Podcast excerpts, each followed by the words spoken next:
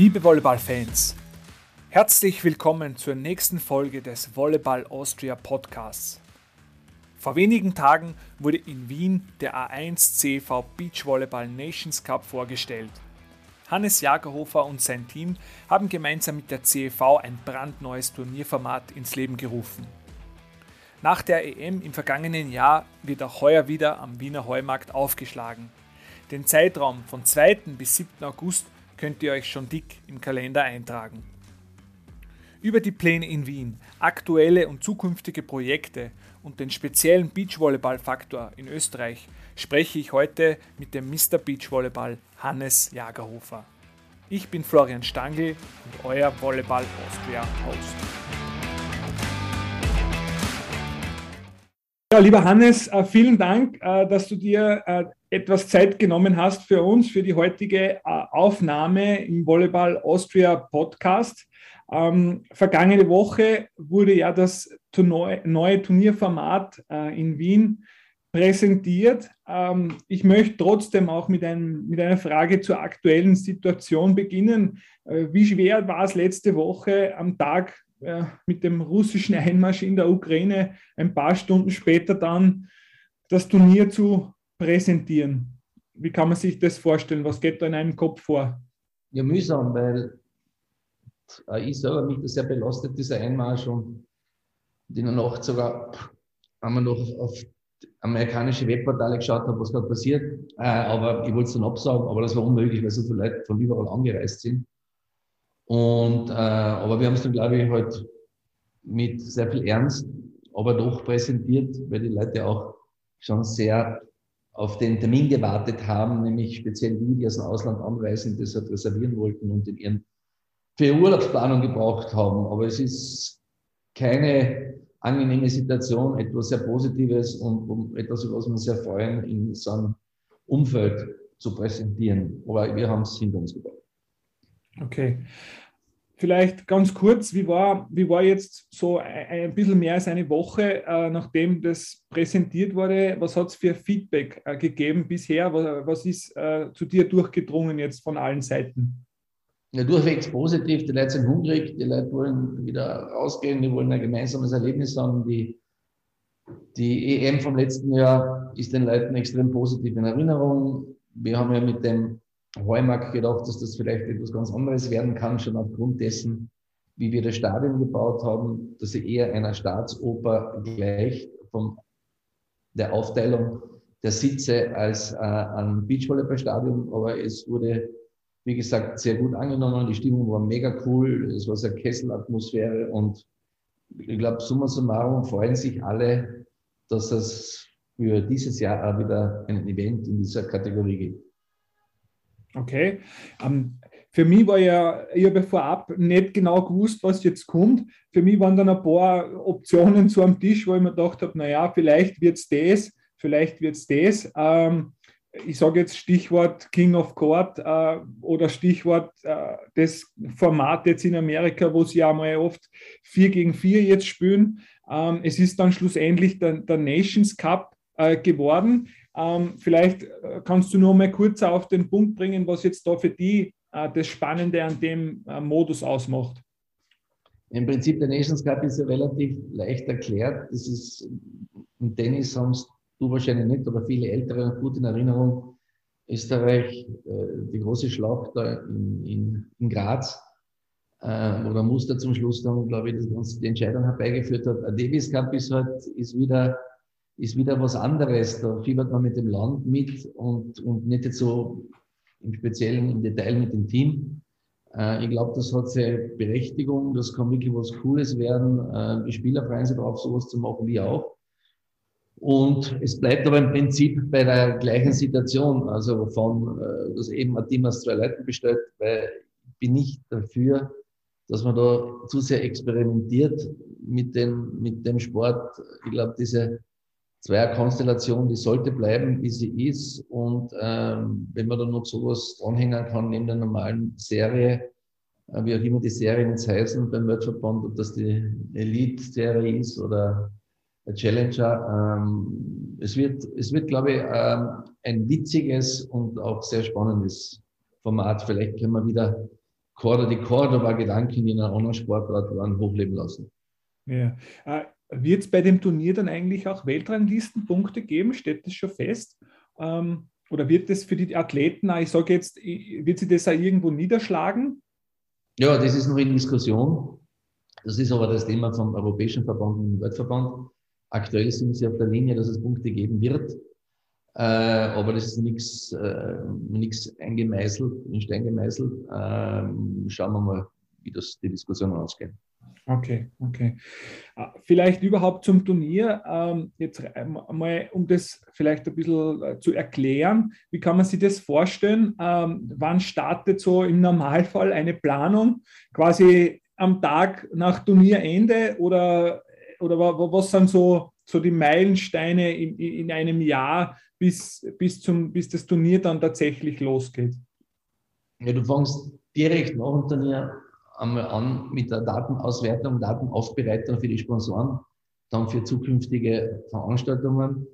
Äh, du musst ja die ganzen ähm, Einschaltquoten analysieren, äh, aber auch was halt alles im digitalen Marketing passiert ist, äh, weil du musst Hard Facts and Figures zusammen, zusammenbringen und damit du dann quasi in der Nachbearbeitung der Sponsor eine Chance hat, ähm, einen Blick drauf zu werfen, wie effizient er sein eingesetztes Geld quasi äh, im Bereich unseres Sportes wirklich nutzen konnte. Und dann fängst logischerweise schon wieder mit den Vorbereitungen an. Du bereitest die, die Sponsordeals für das nächste Jahr vor. Man weiß ja, dass die Budgets im August bis spätestens September werden die Budgets äh, gemacht. Äh, das heißt, in, genau in der Phase, wo wir quasi mit dem Turnier fertig sind, gibt es die ersten Gro-Budgetplanungen für die Sponsoren. Natürlich versuchen wir, mehrjährige Verträge mit ihnen zu machen, was wir auch mit einigen haben.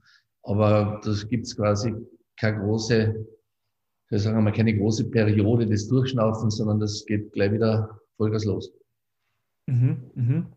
Ähm, ja, und man, wie kann man sich jetzt bei dir ungefähr einen Tagesablauf vorstellen? Und, und gleich angeknüpft auch die Frage in der, in der, in der Acts Group insgesamt, wie, wie kann man den, den Anteil Beachvolleyball, äh, kann man das ungefähr festmachen an Zahlen äh, oder ist es sehr saisonabhängig? Äh, wie, wie würdest du das einschätzen? Beziehungsweise deinen Tagesablauf ja. ungefähr mal äh, darstellen?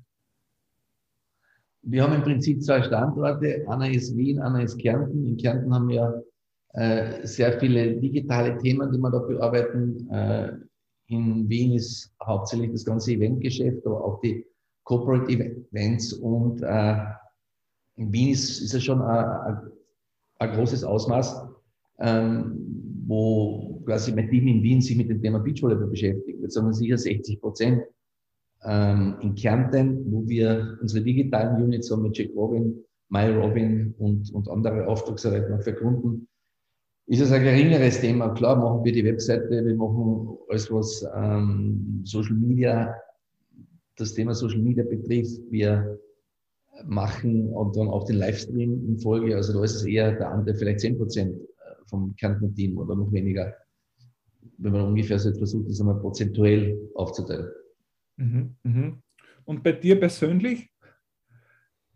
Bei mir gibt es immer so Phasen, das heißt, jetzt gerade in der Akquisephase neue Partner zu finden, ist es äh, wahrscheinlich vom Tagesablauf so an die 20 Prozent, die ich da investiere, 15 Prozent. Äh, wenn das Turnier dann läuft, wenn die ganzen Eckdaten einmal ähm, unter Anführungszeichen abgewunken sind, dann reduziert sich natürlich meine Aufgabe und mein Einsatz, speziell wenn wir auch Veranstalter haben. Und wenn es dann wieder mehr werden sollten, aus welchem Grund auch immer, dann schaut die Sache anders aus. Mhm.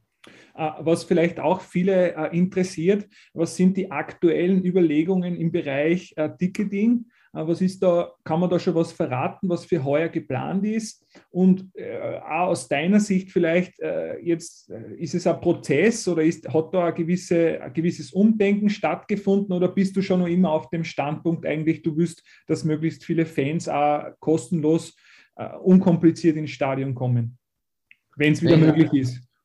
In, genau, in der aktuellen Situation, wir haben das gleiche Stadion wie im letzten Jahr, weil Corona ja noch immer nicht quasi jetzt äh, weg ist. Das heißt, wir müssen damit rechnen, dass eine Winterwelle kommt. Wir müssen damit rechnen, dass wir dann wieder mit den Behörden gewisse, gewisse Auflagen verhandeln werden und dann so eine Logenlösung, wie wir sie heuer gehabt haben, ist, glaube ich, eh die beste. Da werden die Tickets dann natürlich den Leuten direkt zugeordnet und auch verkauft. Wir versuchen das Infield, also die Sitzplätze am Infield unten zu vergrößern, mehr zu machen, dass dann mehr quasi das klassische Stadion-Feeling unten hast und dann oben halt dann wieder äh, in die Höhe gebaut die Logen. Ähm, wenn wir wieder auf die Donauinsel gehen, wenn wir wieder die große Variante haben, dann werden wir natürlich wiederum auf das alte Muster äh, zurückkommen, wo wir sagen, okay, ein Teil wird verkauft, aber der Großteil ist gratis. Da geht es darum, wirklich fürs Come, First Surf.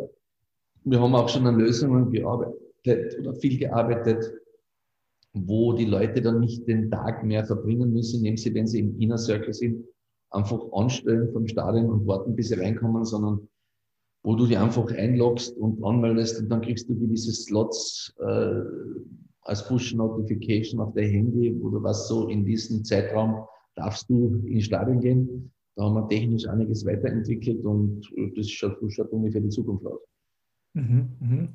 Ähm, das haben wir bei, vielleicht beim Stichwort Innovationen. Ähm, kannst du uns verraten, oder ich weiß nicht, ob das ein Geheimnis ist, wo, wo, woher äh, holt ihr euch eure Innovationen oder bist du da ein Hauptinnovationsgeber, der jetzt, ich sage jetzt rund um die Welt fliegt und sagt, hey, das hat mir gefallen, das würde ich gern machen äh, oder das habe ich gesehen oder ist es ein Team? Wie kann man sich das vorstellen?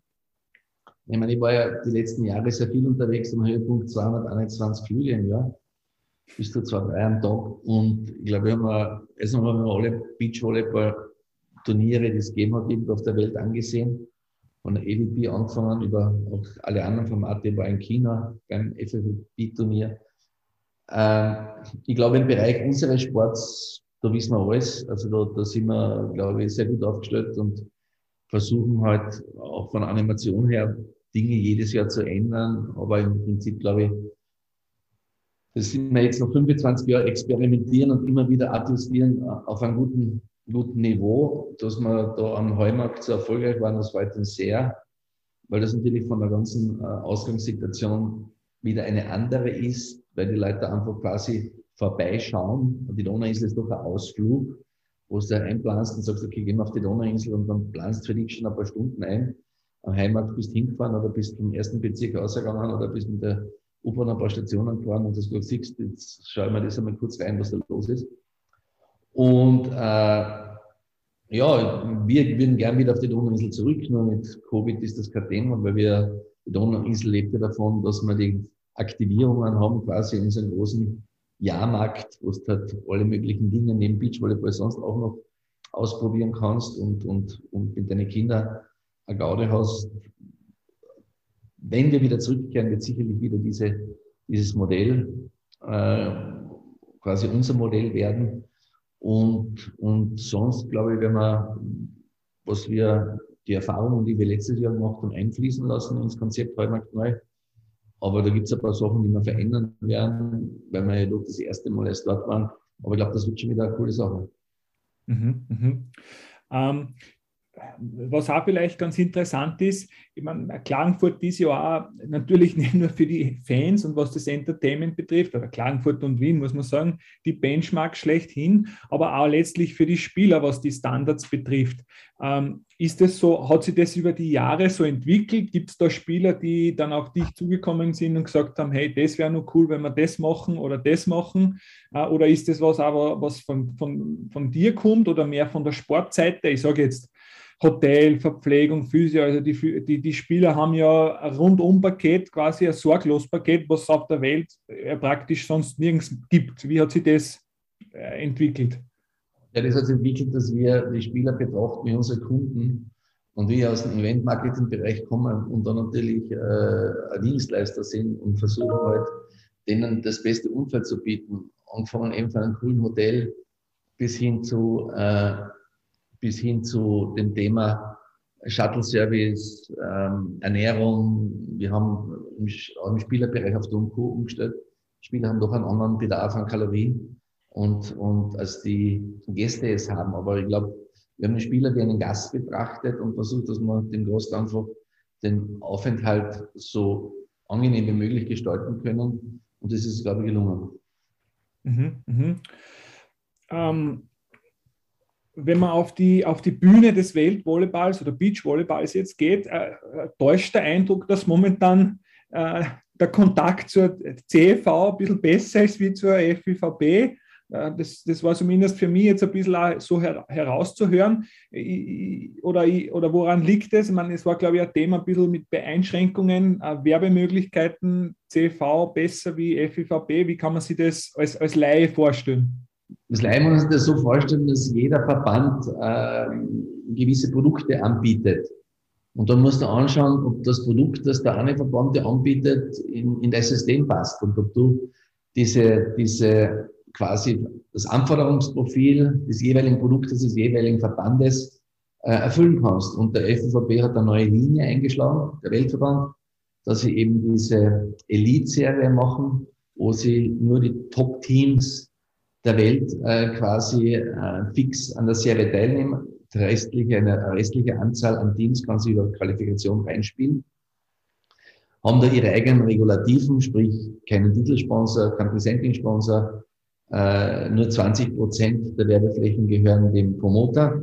Ist natürlich für uns nicht äh, umsetzbar, weil der Aufwand, den wir betreiben und die, die Qualitätslevel, äh, das wir versuchen, äh, den unseren Spielern, aber auch den Gästen zu garantieren, einfach Geld kostet. Und deshalb haben wir relativ rasch, ohne Wenn und Aber und in einem sehr positiven äh, Einvernehmen mit dem Weltverband, sind wir zum Schluss gekommen, wir können leider in ihrem aktuellen Portfolio nichts bedienen. Und dann haben wir mit dem CV Gespräche geführt und die sind halt dann sehr positiv gewesen. Und deshalb haben wir jetzt die Situation, finden wir die Situation jetzt vor, die wir haben. Mhm, mhm.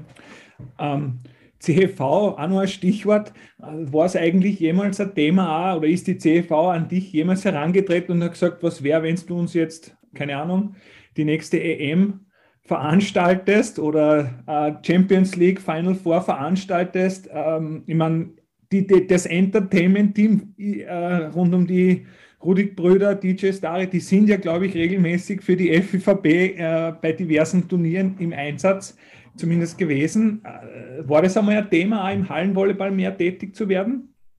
Nein, für mich nie. Unsere Entertainment-Truppe, wie du richtig sagst, hat es gemacht. Die haben ja auch Olympia gemacht, etc. etc. Aber mir war immer klar, Beachvolleyball und, und das Halle, die Halle war nicht Thema. Okay, okay, okay. Ähm, ja, vielleicht ein bisschen in die Vergangenheit zu gehen. Ich habe ja schon erzählt, dass ich äh, mehrere Podcast-Folgen schon aufgenommen habe, unter anderem mit zwei, die man sozusagen direkt mit dir in Verbindung bringen kann. Äh, zum einen mit dem Martin Kaswirm und mit der Sarah Montagnoli. Äh, warum in Verbindung bringen? Der Martin hat natürlich gesagt, wie ich ihn gefragt habe, ob du sozusagen für ihn auch ein gewisses Vorbild warst äh, in Richtung Sport, Eventmanagement, hat er das natürlich äh, bejaht.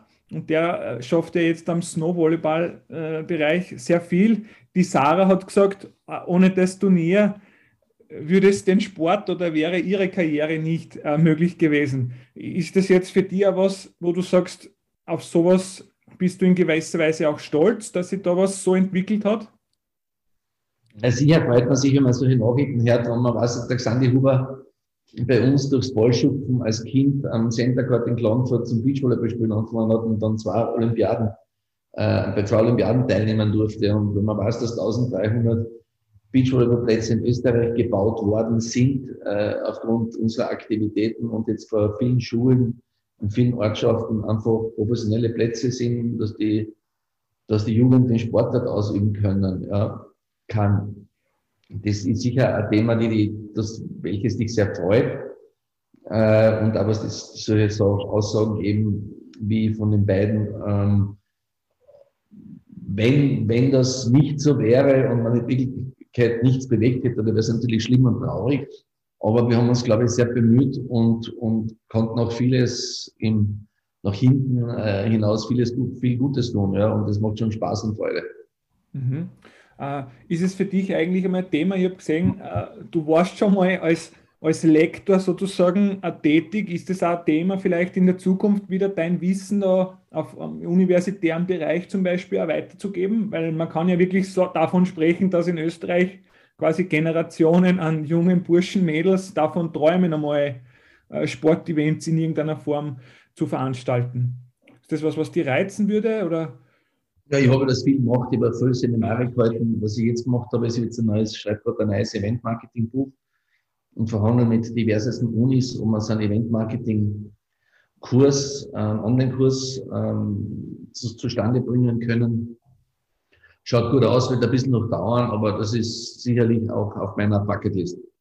Mhm, mh. Ähm, du hast auch angesprochen, die, die vielen Beachvolleyballplätze. Äh, könnte man überspitzt sagen, äh, dass, dass diese Entwicklung äh, eigentlich de dein persönlicher Beitrag zur, zum Herzensanliegen von Peter Kleimann der täglichen Turnstunde ist? Dass das vielleicht sogar der größte Beitrag überhaupt war in den, im letzten, in den letzten 15 Jahren? Ja, das weiß ich nicht. Also die Peters Initiative finde ich super. Und äh, da geht es noch viele andere Dinge, ja, nicht nur jetzt Beachvolleyball, sondern viele andere Möglichkeiten, dass die Jugend sich bewegt und Sport ausübt. Äh, aber ich bin sicherlich ein kleiner, ein kleiner Bastelstein in sein Gesamtgefüge und da kann ich schon was beitragen, glaube ich. Ja. Mhm, mh. ähm, ja, vielleicht, äh, was mich interessieren würde, ich habe eben auf, auf, Wikipedia auch das Profil angesehen. da, steht dann, da steht dann drauf, äh, dass du in, in Klagenfurt äh, zur Schule gegangen bist, interessanterweise in eine Schule des BG Lerchenfeld, die ja, mit, die nach wie vor oder, oder jetzt mittlerweile ein, zur Brutstätte von vielen Volleyballerinnen geworden ist. Ich nehme an, damals war Volleyball wahrscheinlich dort noch kein Thema, oder? Nein, also ich mit Volleyball nichts am Hut gehabt und äh, ich bin noch nie mit Volleyball irgendwie in Kontakt gekommen. Ich selbst bin ja, nachdem ich St. Veit auch ins Gymnasium gegangen bin, weil zuerst früher nach Klagenfurt übersiedelt bin, da haben wir ja Handball ein Riesenthema. Ich habe im SCA St. Veit Handball gespielt. Auch ich meine, in diesen Ligen gespielt, in den Jugendligen. Und bin eigentlich äh, mit, mit Volleyball nicht in Kontakt gekommen. Mhm. Und wie war dann der erste Kontakt tatsächlich zu, zum Volleyball? Ich habe bei mir im Büro gewesen, der Harald Puttinger, der war damals so ein bisschen O'Neill-Repräsentant äh, in, in Österreich und der, äh, der hat plötzlich eines Tages bei mir einen Termin im angefragt, den ich mir auch gern gegeben habe. Dann war er bei mir im Büro und hat gesagt, Herr Jagerhofer, da gibt es ja ganz interessante Sportart, die da sehr populär an der Westküste ist in Amerika. Können Sie sowas interessieren, einmal zu machen? Und dann hat er uns eine alte VHS-Videokassette in meinen Videorekorder gegeben und hat mir gezeigt, äh, ein EVP-Turnier, das von Manhattan Beach. Und ich war eigentlich gleich fasziniert von der Stimmung, der Situation, dass der Sport einfach anders ist, kein Quiet Please Sport ist, sondern eine andere Ausrichtung hat. Und dann haben wir daraufhin noch relativ an einer kurzen äh, Phase des Überdenkens uns dazu entschieden, einmal ein österreichisches lokales Turnier zu organisieren. Was auch passiert ist 1996 und 97 ist es dann äh, zu einem internationalen Turnier geworden. Und seitdem gibt es uns. Mhm, mh. Äh, jetzt auch nur eine andere Frage natürlich, du bist, du bist ja auch äh, Zweivater, zwei, zweifacher Vater. Äh, würdest du jetzt mit all deinen Erfahrungen mit den Profisportlern, würde, was würdest du deinen Kindern äh, das empfehlen oder würdest du ihnen sowieso nichts empfehlen und sagen, macht was ihr wollt? Ähm, oder wie sind da deine persönlichen Erfahrungen mit den, mit den Sportlern und das Leben als Sportler? Ja, ich bin ja selber Skirennen gefahren jahrelang und ähm, meiner Tochter habe ich heuer, nachdem ich gemerkt habe, wie gut es am Ski steht, jetzt äh, fängt sie professionell zum Trainieren an.